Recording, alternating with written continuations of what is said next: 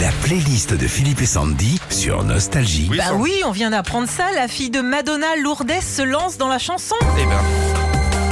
C'est bien Holiday.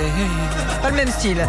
Et c'est pas la seule fille de chanteur ou chanteuse à se lancer dans la musique. Il y en a eu d'autres. hein. On y va, les frangins. David Hallyday.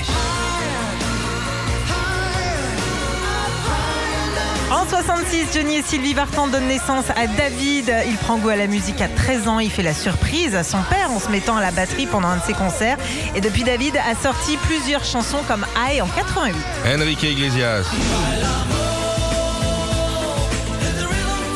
Le fils de Julio Iglesias se lance dans la musique à l'âge de 20 ans. Depuis le petit Enrique en est à plus de 60 millions de disques vendus. M.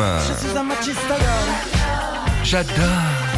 M, alias Mathieu Chédid, le fils de Louis Chédid, se met à la musique très jeune en 78 et depuis, il fait partie des chanteurs les plus applaudis en concert. La playlist des fistons et fistonnes de chanteurs. Thomas Dutronc. Comme un manouche sans guitare, comme un château sans la loi.